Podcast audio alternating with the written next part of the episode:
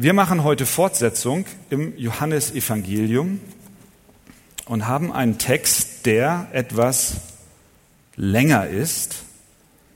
Aber ich denke dennoch, wenn ihr könnt, steht doch auch noch einmal auf mit mir zusammen und wir schlagen auf Johannes Kapitel 20 und dort ab Vers 11. Johannes 20, ab Vers 11. Und das ist das Wort Gottes heute Morgen für uns.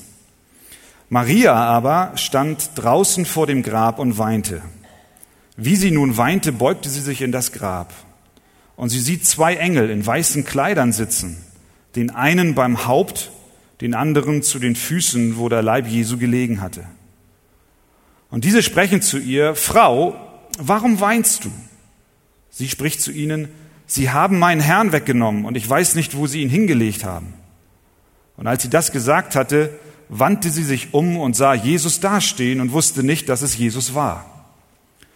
Jesus spricht zu ihr, Frau, warum weinst du? Wen suchst du? Sie meint, es sei der Gärtner und spricht zu ihm, Herr, wenn du ihn weggetragen hast, so sage mir, wo du ihn hingelegt hast, und ich will ihn holen. Jesus spricht zu ihr, Maria. Da wendet sie sich um und spricht zu ihm Rabuni, das heißt Meister. Jesus spricht zu ihr, rühre mich nicht an, denn ich bin noch nicht aufgefahren zu meinem Vater. Geh aber zu meinen Brüdern und sage ihnen, ich fahre auf zu meinem Vater und eurem Vater, zu meinem Gott und eurem Gott. Da kommt Maria Magdalena und verkündet den Jüngern, dass sie den Herrn gesehen und dass er dies zu ihr gesprochen habe. Als es nun an jenem Tag, dem ersten der Woche, Abend geworden war und die Türen verschlossen waren an dem Ort, wo sich die Jünger versammelt hatten, aus Furcht vor den Juden, da kam Jesus und trat in ihre Mitte und sprach zu ihnen, Friede sei mit euch. Und als er das gesagt hatte, zeigte er ihnen seine Hände und seine Seite. Da wurden die Jünger froh, als sie den Herrn sahen. Da sprach Jesus wiederum zu ihnen, Friede sei mit euch. Gleich wie mich der Vater gesandt hat, so sende ich euch. Und nachdem er das gesagt hatte, hauchte er sie an und sprach zu ihnen, empfangt Heiligen Geist. Welchen ihr die Sünden vergebt, denen sind sie vergeben. Welchen ihr sie behaltet, denen sind sie behalten. Thomas aber, einer von den Zwölfen, der Zwilling genannt wird, war nicht bei ihnen, als Jesus kam. Da sagten ihm die anderen Jünger, wir haben den Herrn gesehen. Er aber sprach zu ihnen, wenn ich nicht an seinen Händen das Nägelmal sehe und meinen Finger in das Nägelmal lege und meine Hand in seine Seite lege, so werde ich es niemals glauben. Und nach acht Tagen waren seine Jünger wiederum drinnen und Thomas war bei ihnen. Da kommt Jesus, als die Türen verschlossen waren, und tritt in ihre Mitte und spricht, Friede sei mit euch. Dann spricht er zu Thomas, reiche dein Finger her und sieh meine Hände und reiche deine Hand her und lege sie in meine Seite und sei nicht ungläubig, sondern gläubig. Und Thomas antwortete und sprach zu ihm, mein Herr und mein Gott. Jesus spricht zu ihm, Thomas, du glaubst, weil du mich gesehen hast. Glückselig sind, die nicht sehen und doch glauben. Noch viele andere Zeichen tat Jesus nun vor seinen Jüngern, die in diesem Buch nicht geschrieben sind. Diese aber sind geschrieben, damit ihr glaubt, dass Jesus der Christus, der Sohn Gottes ist, und damit ihr durch den Glauben Leben habt in seinem Namen. Amen. Jetzt dürft ihr euch setzen. Das war ein längerer Text, aber wir wollen sehen, wie wir jetzt auch uns durch diesen Abschnitt hindurcharbeiten und schauen, was Gott auch an diesem Morgen uns zu sagen hat. Ihr erinnert euch, wir befinden uns unmittelbar nach der Auferstehung Jesu Christi. Am letzten Sonntag haben wir darüber gesprochen, wie die Jünger zum Grab kamen, insbesondere hier im Johannes Evangelium waren es am frühen Morgen Maria Magdalena, die kommt zurück, als sie sieht, dass der Stein vor dem Grab weggelaufen, äh, weggeschoben ist. Sie läuft zu Petrus und zu den anderen Jüngern und Petrus und Johannes machen sich auf zu dem Grab und stellen fest, tatsächlich, das Grab ist leer. Und Jesus hat das Grab in einem sehr aufgeräumten Zustand hinterlassen. Er hat die Tücher, die ihm als um den, um den Leib gewickelt waren, geordnet und fein säuberlich zusammengelegt. Und dann lesen wir in Vers 10, der Vers unmittelbar vor unserem Text, nun gingen die Jünger wieder heim. Es war in der Tat so, dass Jesus von den Toten auferstanden war. Das, was er vorhergesagt hat, ist tatsächlich eingetreten. Das Grab war leer. Christus, den sie in das Grab gelegt hatten, war nicht mehr da. Jesus selbst hatte gesagt, als er den Tempel sah, reißt diesen Tempel ab und ich werde ihn in drei Tagen wieder aufbauen. Könnt ihr euch erinnern? Genau das ist geschehen. Am dritten Tag war Jesus Christus auferstanden. Die Schlange hatte ihm, wir erinnern uns, in die Ferse gestochen, bei Pilatus, bei der Geißelung, am Kreuz aber der Augenblick ist gekommen, wo Christus der Schlange den Kopf zertreten hat. Der Tod war besiegt. Das Grab war leer. Tatsächlich leer. Jesus war nicht mehr da. Allein dieses Zeichen, dass das Grab leer war, war schon Beweis genug, dass Christus von den Toten auferstanden war. Und allein, dass die Jünger und Maria und andere zu dem Grab kamen und feststellten, es ist leer, war schon ausreichend dafür, dass es stimmt, dass Christus auferstanden ist. Aber Jesus geht einen Schritt weiter. Er möchte die Sache richtig dingfest machen. Und so zeigt er sich seinen Nachfolgern. Er erscheint ihnen mit seinem und in seinem Auferstehungsleib. Das heißt, der Beweis für seine Auferstehung war nicht nur das leere Grab, sondern Jesus wird aktiv und geht zu seinen Nachfolgern und zeigt sich ihnen und redet mit ihnen. Er tat es nicht nur mit seinen Jüngern, wie es hier in diesem Abschnitt berichtet ist, sondern wir wissen aus dem ersten Korintherbrief, wie Paulus schreibt, dass Christus sich 500 Brüdern auf einmal zeigte. Könnt ihr euch erinnern? Das heißt, Jesus begegnete seinen Nachfolgern. Interessanterweise lesen wir nur darüber, dass Jesus seinen Jüngern begegnet ist. Wir lesen an keiner Stelle, dass er irgendeinem hohen Priester begegnet ist oder irgendeinem Schriftgelehrten oder irgendeinem Kritiker. Hat er nicht gemacht stellt sich die Frage, warum, Jesus, zeigst du dich nur deinen Jüngern? Wäre es nicht viel mächtiger gewesen, wenn du dich auch deinen Kritikern und deinen Verfolgern und deinen, deinen Mördern gezeigt hättest? Hat er nicht getan. Er zeigte sich nur denen, die ihm folgten. Es mag verschiedene Gründe dafür geben. Vielleicht ein Grund war, dass genau diese Jünger die Schlüsselfiguren dafür sind, was von nun an geschehen soll. Die Mission Jesu Christi war ja nicht zu Ende, sondern jetzt sollte ja sein Werk erst richtig losgehen. Die Botschaft von seinem Tod und seiner Auferstehung war bisher ja nur wenigen bekannt, aber Christus hatte vor, seine Jünger mit einer Kraft auszurüsten, damit diese gehen und das Evangelium in alle Welt bringen. Und so zeigt er sich seinen Jüngern zuallererst. Wir wissen auch, aus dem Gleichnis vom armen Lazarus und vom reichen Mann, dass es nicht unbedingt ausreicht, wenn jemand von den Toten aufersteht und dann Menschen glauben. Könnt ihr euch erinnern, der arme Lazarus war in Abrahams Schoß und dann war der reiche Mann und er war in der Hölle und der reiche Mann bittet, dass doch der Lazarus noch einmal zurückgehen kann in das Leben, um seinen Brüdern zu sagen, dass es schrecklich ist in der Hölle. Und dann heißt es, dass Gott sagt, hören Sie Mose und die Propheten nicht, so würden sie sich auch nicht überzeugen lassen, wenn jemand von den Toten auferstünde. Und ob die, die Christus verfolgt haben und ihn ans Kreuz geschlagen haben, geglaubt hätten, wenn er ihnen als Auferstandener begegnet wäre, ist nicht gesichert, sondern es bedarf einer persönlichen Offenbarung. Und so ist Christus also vielen Menschen begegnet, über 500. Interessanterweise geht Johannes jetzt bei und gibt uns hier einen kleinen Einblick, wie es war, als Christus einigen seiner Jünger begegnet ist. Und er aus dieser großen Schar von Jüngern drei Gruppen heraus. Zum einen sehen wir Maria Magdalena, zum anderen sehen wir die Jünger, die versammelt sind in einem Ort mit verrammelten Türen.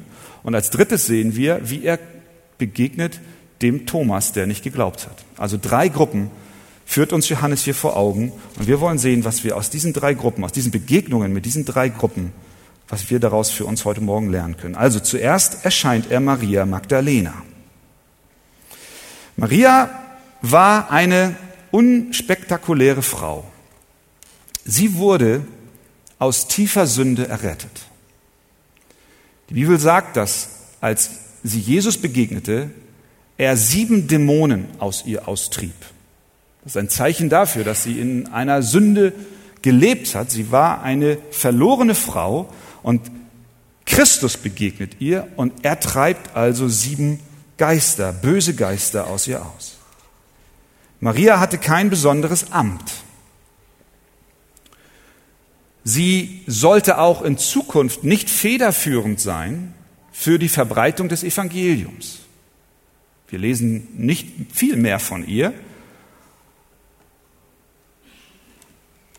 Die Verbreitung des Evangeliums war den Aposteln vorbehalten. Und dennoch zeigt sich Jesus zuallererst dieser recht unbekannten Frau, ja im Vergleich zu den Aposteln würden wir fast aus menschlicher Perspektive meinen, sie ist ja eher unbedeutend. Er zeigt sich ihr. Und ich glaube, er zeigt sich ihr nicht nur, um zu zeigen, dass er auferstanden ist, sondern er zeigt sich ihr, um deutlich zu machen, Maria, ich, Jesus Christus, bin ein treuer Gott und Heiland, der zu seinem Wort steht. Was ich gesagt habe, das werde ich auch tun. Maria kam zurück zum Grab. Petrus und Johannes sind weggelaufen. Und wir lesen Vers 1, sie stand draußen vor dem Grab und weinte. Sie schluchzte. Sie war zutiefst betrübt, weil ihr geliebter Jesus nicht da war. Sie wusste nicht, wo er war. Alles, was sie wissen wollte, war, wo ist bloß der Leichnam? Sie wollte wissen, wo haben sie Jesus hingebracht? Sie wollte bei ihm sein, obwohl er tot war. So groß war ihre Liebe zu ihrem Meister. Sie hatte eine große Liebe zu Jesus und doch einen schwachen Glauben. Denn sie glaubte nicht daran, dass Jesus von den Toten auferstanden ist. Das kam mir überhaupt nicht in den Sinn. Sie glaubte, dass jemand kam und den Leib geraubt hat oder weggenommen hat. Aber sie glaubt an dieser Stelle überhaupt nicht, dass Christus von den Toten auferstanden ist. Sie weinte. Sie war betrübt in ihrem Herzen. Und Jesus zeigt sich ihr. Jesus ist ein Gott, ist der Gott, der sich mit unserer Schwachheit identifiziert. Jesus ist ein persönlicher Herr und Heiland. Er neigt sich den Schwachen zu, er neigt sich denen zu, die betrübt sind und die weinen. Er liebt auf eine ganz persönliche Art und Weise. Jesus ist nicht ein Gott, der nur in religiösen Systemen lebt, sondern Jesus ist Gott, der sich dir in deiner Not und in deiner Traurigkeit nähert. Ohne Frage hat Jesus in diesem Augenblick wirklich große Dinge vor. Wir müssen uns daran erinnern, dass wir uns hier befinden auf dem Höhepunkt der Heilsgeschichte. Da ist Christus gestorben und er ist gerade auferstanden. Er hat, wie ich schon sagte, eine Mission vor Augen. Was er machen muss, ist seine Jünger ausrüsten und zurüsten, dass jetzt diese frische Botschaft tief in ihre Herzen sackt und dass sie hinausgehen in die Welt. Damit die Botschaft des Evangeliums nicht im Keim erstickt, hat er doch etwas vor. Und was macht er? Er begegnet zuallererst dieser schwachen Frau, die zutiefst betrübt ist. Was Jesus hier uns zeigt, ist, er ist ein Gott, der seine Versprechen einlöst. In Johannes 16, Vers 20 hatte Jesus bereits gesagt, dass die Traurigkeit in Freude verwandelt wird. Er hat gesagt, wahrlich, wahrlich, ich sage euch, und das war prophetisch im Hinblick auf das, was auf die Jünger wartet. Er sagte ihnen, ihr werdet weinen und klagen. Maria tat's. Sie weinte und sie klagte. Aber die Welt wird sich freuen. Ihr werdet traurig sein, doch eure Traurigkeit soll in Freude verwandelt werden. Und in Vers 22 sagt er, und auch ihr habt nun Traurigkeit, aber ich will euch wiedersehen. Ich will euch wiedersehen. Und das, was, was er da sagte, das, das setzt er hier um. Er geht zu der traurigen Maria und zeigt sich ihr. Er verwandelt ihre Traurigkeit in Freude. Er löst sein Versprechen ein. Er zeigt sich als der Herr, der wahrhaftig ist und seine Zusagen einlöst. Das ist auch ein Wort für dich. Wir wissen, dass wir in dieser Versammlung verschiedene Lebenssituationen haben. Jeder hat in der vergangenen Woche so seinen Weg mit Gott gehabt. Und du bist heute Morgen hier hereingekommen und Jesus möchte dich erinnern, dass auch er dir in deiner Traurigkeit begegnen will. Er ist nicht ein Gott, der über dich hinweg sieht, weil er so viele andere wichtige Dinge zu tun hat, sondern er neigt sich dir zu und er will dir heute Morgen begegnen. Was bedrückt dich? Was treibt dir die Tränen in die Augen? Jesus möchte kommen und dich aufrichten. Die Engel haben es nicht verstanden. Sie sagen in Vers 13, Frau, was weinst du? Sie haben nicht verstanden, warum Maria weint, denn es gab aus ihrer Perspektive überhaupt gar keinen Grund zur Traurigkeit, denn an einer anderen Stelle im Lukas-Evangelium sagen sie, was, was sucht ihr den Toten, den Lebenden bei den Toten? Er ist nicht hier, er ist auferstanden. Das ist so ein, ein Beispiel dafür, ich weiß nicht, ob ihr das auch schon erlebt habt. Jemand hat mal gesagt, wir vergießen Tränen und wir trauern viel und drei Viertel all unserer Tränen sind umsonst. Hast du schon mal festgestellt, dass du umsonst geweint hast? Oder umsonst dir Sorgen gemacht hast? Mit Sicherheit. Du, du, du hast einen Riesenbammel vor der Prüfung und dann war sie gelaufen und hinterher sagst du, ach, das war ja alles nicht so schlimm. Warum habe ich mir überhaupt solche Sorgen gemacht? Kennt ihr das? Wir, wir denken, wir denken und machen uns Gedanken über, über Dinge und, und, und bauen uns Probleme auf und es ist überhaupt nicht nötig. Maria war so nah am Auferstandenen, er, er stand hinter ihr. Er stand hinter ihr. Und sie weint und sie ist, sie ist so traurig. Und die Engel verstehen das nicht. Deswegen sagen sie, Frau, was weinst du? Warum? Es gibt gar keinen Grund. Sie antwortet, Sie haben meinen Herrn weggenommen. Und ich weiß nicht, wo Sie ihn hingelegt haben. Was sagt sie? Sie haben meinen Herrn weggenommen. Sie haben meinen Herrn weggenommen. Interessant ist, dass sie sagt, mein Herr, obwohl er tot ist. Der Tod hat nichts daran geändert, dass Maria sagt, er ist mein Herr. Sie weint, sie ist bitterlich enttäuscht vielleicht und traurig, aber eins weiß sie, er ist mein Herr. Das ist, was wir lernen können, auch von Maria. In deiner Not höre nie auf zu sagen, er ist mein Herr. Auch wenn du nicht alles verstehst, die Situation, in der du bist, Aber, aber sie sagt, sie haben meinen Herrn weggenommen. Das heißt, Maria hatte trotzdem eine innige Beziehung zu Christus. Und ich sage dir eins, manches Mal kommen wir in den Gottesdienst und manchmal weinen wir. Warum? Weil Dinge in unserem Leben geschehen sind, die wir nicht einordnen können. Probleme sind da, Krankheiten sind da und manchmal ist es Sünde, die in unser Leben kommt. Und nicht selten habe ich Menschen gesehen und ich selber habe über meine Sünde geweint. Aber schau mal, Maria sagt, mein Herr, bist du ein Kind Gottes? Und bist du vielleicht auch in Sünde gefallen? Dann höre nicht auf zu glauben, dass Christus trotzdem dein Herr ist. Ihr Glaube mag klein gewesen sein, aber ihre Liebe zu Jesus war dennoch groß. Wir brauchen alle diese Liebe zu Jesus, die uns in tiefste Erschütterung bringt, sobald wir von ihm getrennt sind. Selbst als der Leichnam nicht mehr da war, wo sie dachte, dass er sei, war sie erschüttert.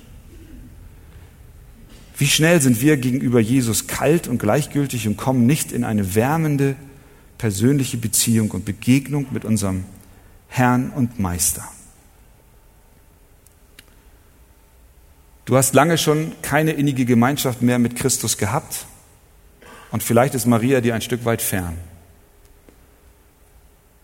Mein, mein Wunsch ist, dass du heute Morgen wieder ganz nah an Christus herankommst.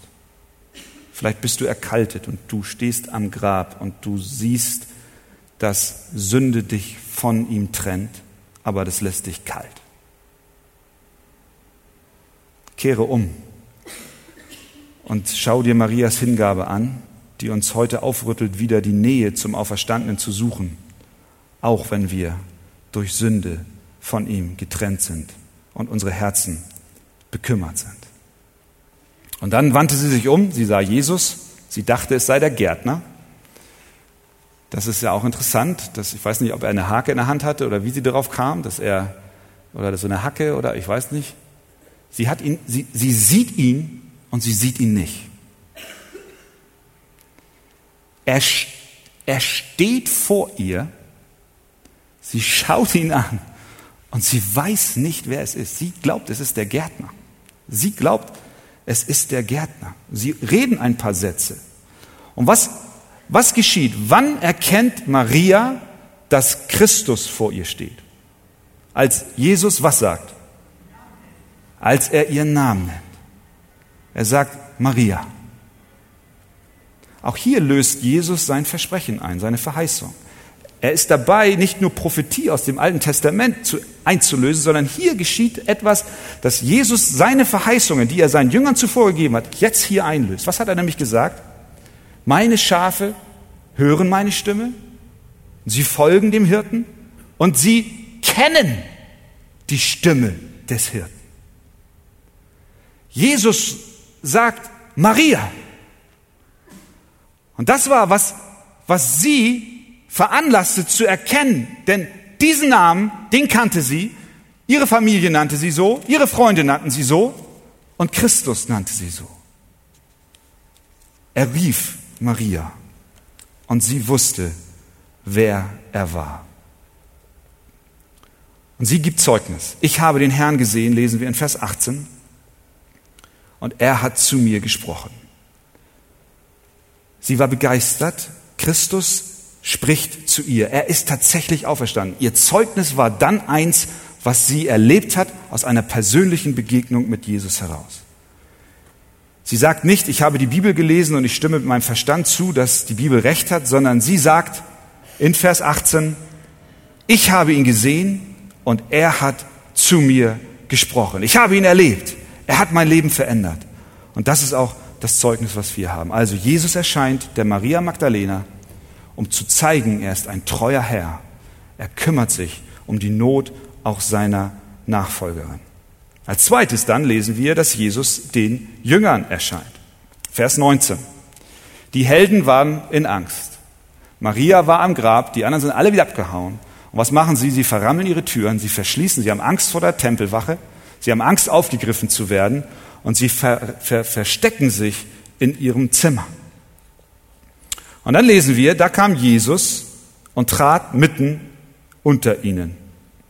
Er trat in ihre Mitte und er sprach, Friede sei mit euch. Jetzt stellt sich natürlich die Frage, wie kommt Jesus in den Raum hinein?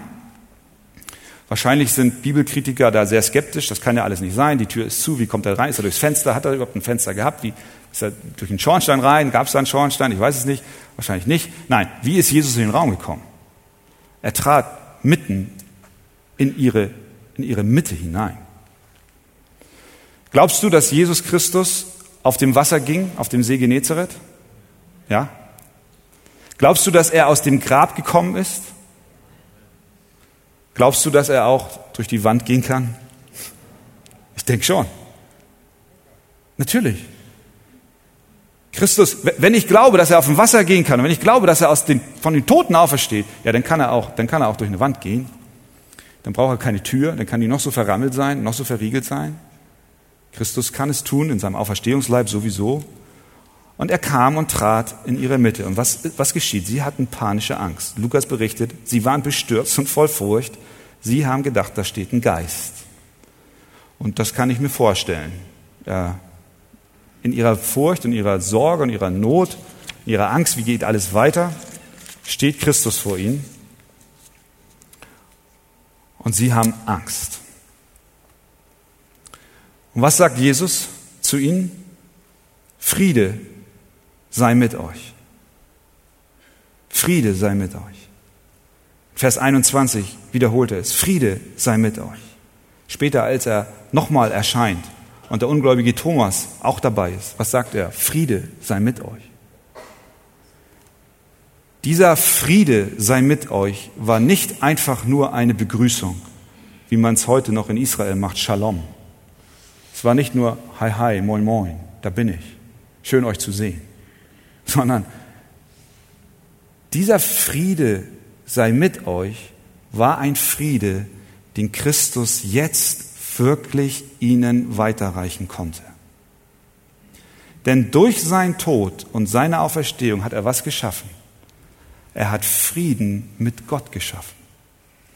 Vorher lebten wir alle in Feindschaft zu Gott. Da war kein Friede. Und nun kommt Jesus und tritt ihnen entgegen und gibt ihnen Frieden. Er sagt, ich bin der Auferstandene und weil ich auferstanden bin, liebe Jünger, könnt ihr Frieden haben. Dreimal sagt er es ihnen. Friede sei mit euch. Und auch das hat er ihnen gesagt, ihr werdet Frieden bekommen. Meinen Frieden gebe ich euch, sagte er ihnen in Johannes 14, 27. Und hier löst er wiederum sein Versprechen ein. Habe ich euch nicht gesagt? Ihr werdet weinen, aber eure Tränen werden in Freude verwandelt werden. Habe ich euch nicht gesagt, ich muss gehen, aber ihr werdet mich wiedersehen, hier bin ich. Habe ich euch nicht gesagt, ich bringe euch Frieden? Ja, ich bringe euch Frieden. Hier habt ihr ihn. Ich habe Frieden für euch bewirkt am Kreuz von Golgatha. Paulus schreibt in Kolosse 1,20 und er durch ihn alles mit sich versöhnte, sei es auf Erden oder im Himmel, indem er Frieden machte durch sein Blut am Kreuz. Das war ein Gruß mit, einem, mit einer Bedeutung. Friede sei mit euch, ihr lieben Jünger. Jetzt ist Friede da. Ihr braucht nicht länger in Feindschaft mit Gott leben. Und dann gibt er ihnen einen Auftrag. Johannes 20, 21. Er sagt zu ihnen, gleich wie mich der Vater gesandt hat, so sende ich auch euch. Die Jünger waren beisammen und bestimmt auch seine Nachfolger und Jesus sendet sie in die Welt. Das ist ihre Aufgabe. Er sendet sie, das Evangelium weiterzugeben. Und er gibt ihnen die Kraft dazu. Vers 22. Und nachdem er das gesagt hatte, hauchte er sie an, sprach zu ihnen, empfangt Heiligen Geist. Der Geist Gottes kam zu Pfingsten, das sollte später geschehen. Und ich glaube, auch hier ist es nur noch einmal eine Bestätigung dessen, was Christus zuvor gesagt hat. Er hat gesagt, ihr werdet die Kraft des Heiligen Geistes empfangen und ihr werdet meine Zeugen sein. Und er sagt hier noch einmal, ihr werdet den Heiligen Geist empfangen. Ich glaube nicht, dass es im Vollsinn des Wortes ein vorgezogenes Pent äh, Pentekost, sag ich schon, ein vorgezogenes Pfingsten war. Denn die Folge von diesem Anhauchen war nicht unbedingt, dass sie kraftvolle Zeugen waren, denn wir lesen ein paar Verse später, acht Tage später, sie waren immer noch verrammelt und verriegelt, sie hatten immer noch Angst, da war noch keine Kraft auf sie gekommen. Aber Christus kommt und sagt, Ihr werdet, ich erinnere euch, ihr sollt meine Zeugen sein, ich sende euch in die Welt hinein und es kommt der Tag, wo ich euch den Geist Gottes senden werde. Später, auch in Kapitel 21, sehen wir an verschiedenen Stellen, dass sie Jesus sehen und ihn immer noch nicht erkannt haben. Das heißt, der Heilige Geist war noch nicht im vollen Sinn auf sie gekommen, denn sie haben noch nicht erkannt, wer Christus ist. Aber der Befehl war klar, ihr sollt gehen. Und ich erinnere euch daran, das, was ich gesagt habe, bleibt bestehen. Ich bin ein treuer Gott. Das, was ich euch vorhergesagt habe, wird geschehen. Ich werde euch den Geist Gottes senden. Und dann zum Schluss, und das ist das Schöne, und ich glaube, das ist etwas, was uns alle betrifft. Dann erscheint er Thomas. Dieser Thomas, interessanterweise Johannes, er pickt sich aus den 500 Maria Magdalena heraus, dann die Jünger, die sich verriegelt und verrammelt haben. Und jetzt zeigt er uns noch zum Schluss den Thomas. Thomas ist ein Prototyp des Pessimisten und des Zweiflers. Genauso wie du es bist. Oder vielmehr wie ich es bin. Ich habe mich in dem Thomas schon, schon häufig gesehen. Thomas glaubt immer an das Schlechteste. Wir erinnern uns in Johannes 11, da sagt Jesus, ich gehe nach Jerusalem, da zu Lazarus nach Bethanien bei Jerusalem. Was sagt, was sagt Thomas? Er, er sieht den Worst Case, das, das Schlimmste. Er, er sagt, lasst uns mit ihm gehen, dass wir mit ihm sterben. Komm, wir gehen mit, wir, wir lassen uns auch schlachten. So, das war Thomas. Dann sagt Jesus, Jesus in, in Johannes 14, da tröstet Jesus die Jünger und sagt ihnen, ich werde vorausgehen, liebe Jünger, ja, ich gehe und bereite euch eine Wohnung. Und eigentlich würden wir sagen, oh, das ist eine gute Nachricht, ist das schön. Da meldet sich Thomas zu Wort der, der, der Pessimist und der Zweifler. Er sagt, Herr, wir wissen nicht, wo du hingehst. Wie können wir den Weg wissen? Hört ihr den Klang? Da ist eine gute Nachricht. Jesus sagt, ich sorge für euch. Und Thomas, nein. Thomas glaubt nicht so recht. Er, er ist sich nicht so ganz sicher. Für ihn war alles problematisch. Er, er, hat, er hat so, er war, ich würde ich würd fast sagen, er war ein Deutscher. So dieses, dieses notorisch pessimistische. Überall sind Sorgen, überall sind Nöte. Wir werden alle umkommen. Und Jesus, wenn du uns nicht sagst, wie wir hinkommen zu dir, dann werden wir den Weg nicht finden. Thomas hatte kaum Glauben, so wie du und so wie ich. Und Jesus begegnet ihm genau in diesem Unglauben. Genau da hinein kommt Jesus. Der Glaube von Thomas war schwach. Interessanterweise, er war nicht dabei, als sich die Jünger das erste Mal versammelten. Da steckt auch eine Lektion drin. Habt ihr das festgestellt? Die Jünger waren zusammen, sie besprachen mit Sicherheit, dass Christus auferstanden ist, in den ersten von 19 bis 23, verrammeln die Tür, Christus kommt rein, aber einer fehlt, Thomas. Da sage ich doch nur, Thomas, das hast du nun davon, wenn du nicht in Gottesdienst gehst. Das ist doch dein Problem. Du verlässt die Versammlung du bist nicht da. Und Christus kommt. Das ist übrigens auch eine Botschaft für uns, die wir nicht so regelmäßig kommen. Weil unser Glaube so schwach ist. Christus offenbart sich uns am Sonntagmorgen. Nicht nur da, aber auch da. Und du kriegst es nicht mit, weil du nicht da bist. Nun bist du ja heute da. Das ist ja auch schön, dass du da bist. Es soll keine Beschimpfung sein, aber ein kleiner Wink mit dem Zaunpfahl. Thomas war nicht da in der ersten Versammlung. Aber was haben die Jünger gemacht? Und das ist schön. Was lesen wir? Na, was lesen wir?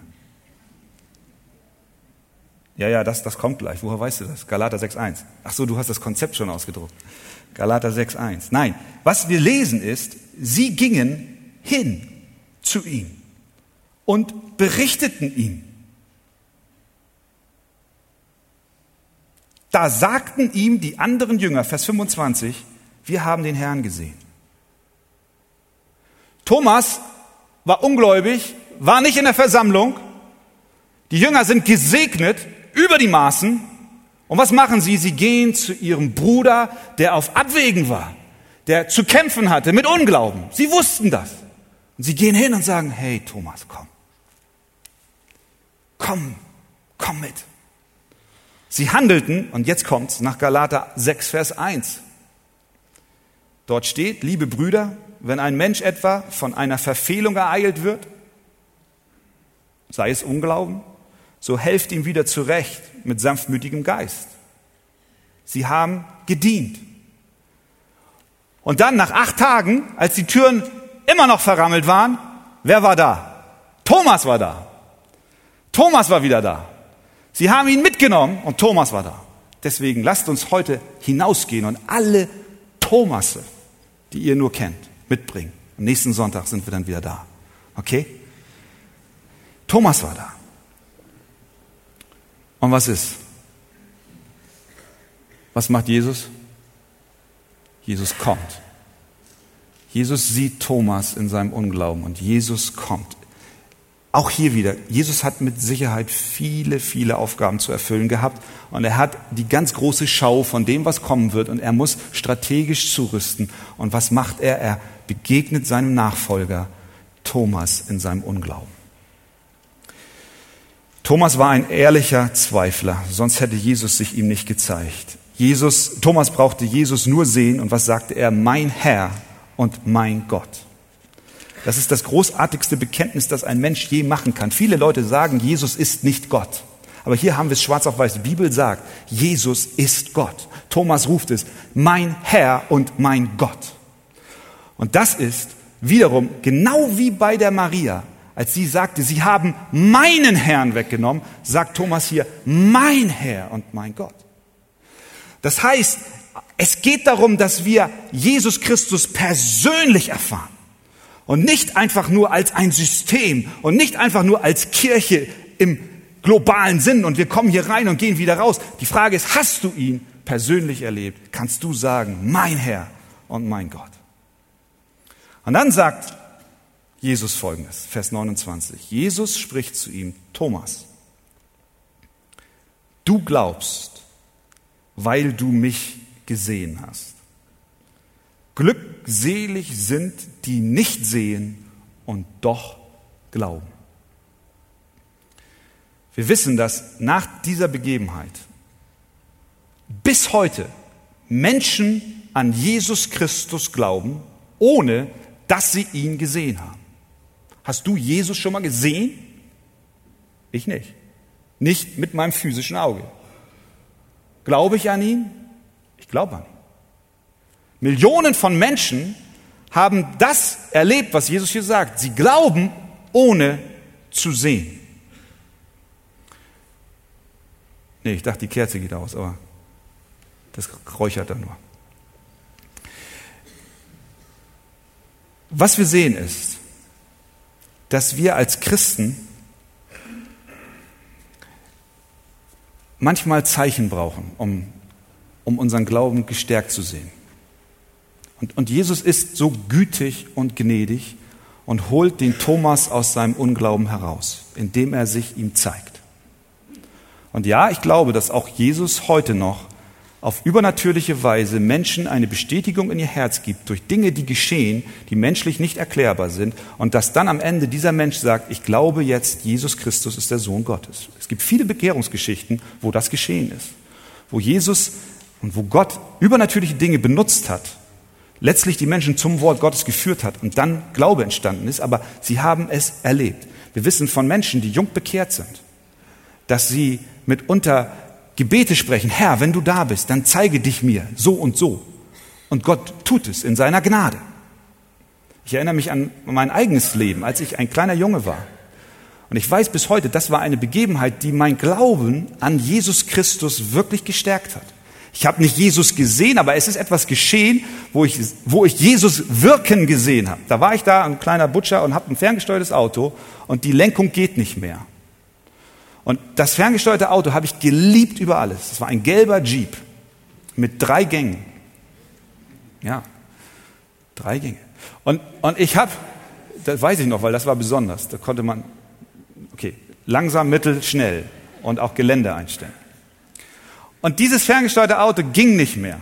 Es fuhr, aber die Lenkung ging nicht. Es fuhr vorwärts und rückwärts. So, ich, ich nehme dieses Auto und stelle es auf den Küchentisch. Ich setze mich auf die Bank. Ich weiß noch, wie ich sitze. Da ist das Fenster, da vorne ist der Herd. Ich war, weiß nicht, sieben Jahre alt, keine Ahnung. Und ich stelle dieses ferngesteuerte Auto vor mich auf. Und ich nehme einen Schraubenzieher. Ich weiß gar nicht, ob ich überhaupt wusste, wie man Schraubenzieher bedient.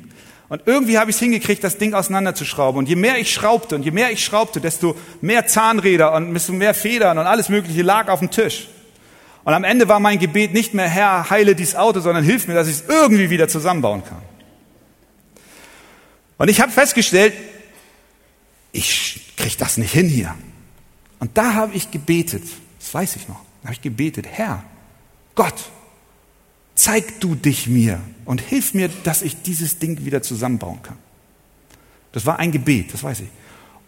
Und, und ich nehme im Glauben den Schraubenzieher. Nein, das war nicht im Glauben. Ich nehme einfach den Schraubenzieher und ich schraube alles wieder zusammen. Ich setze das Auto auf den Boden und ich gebe Gas und es fährt vorwärts und es fährt rückwärts. Und ich steuere nach links und es fährt links. Und ich steuere nach rechts und es fährt rechts. Gott hat sich mir gezeigt. Für mich war das ein Erlebnis, was ich bis heute nicht vergessen habe. Gott ist da. So, jetzt will ich dir was sagen.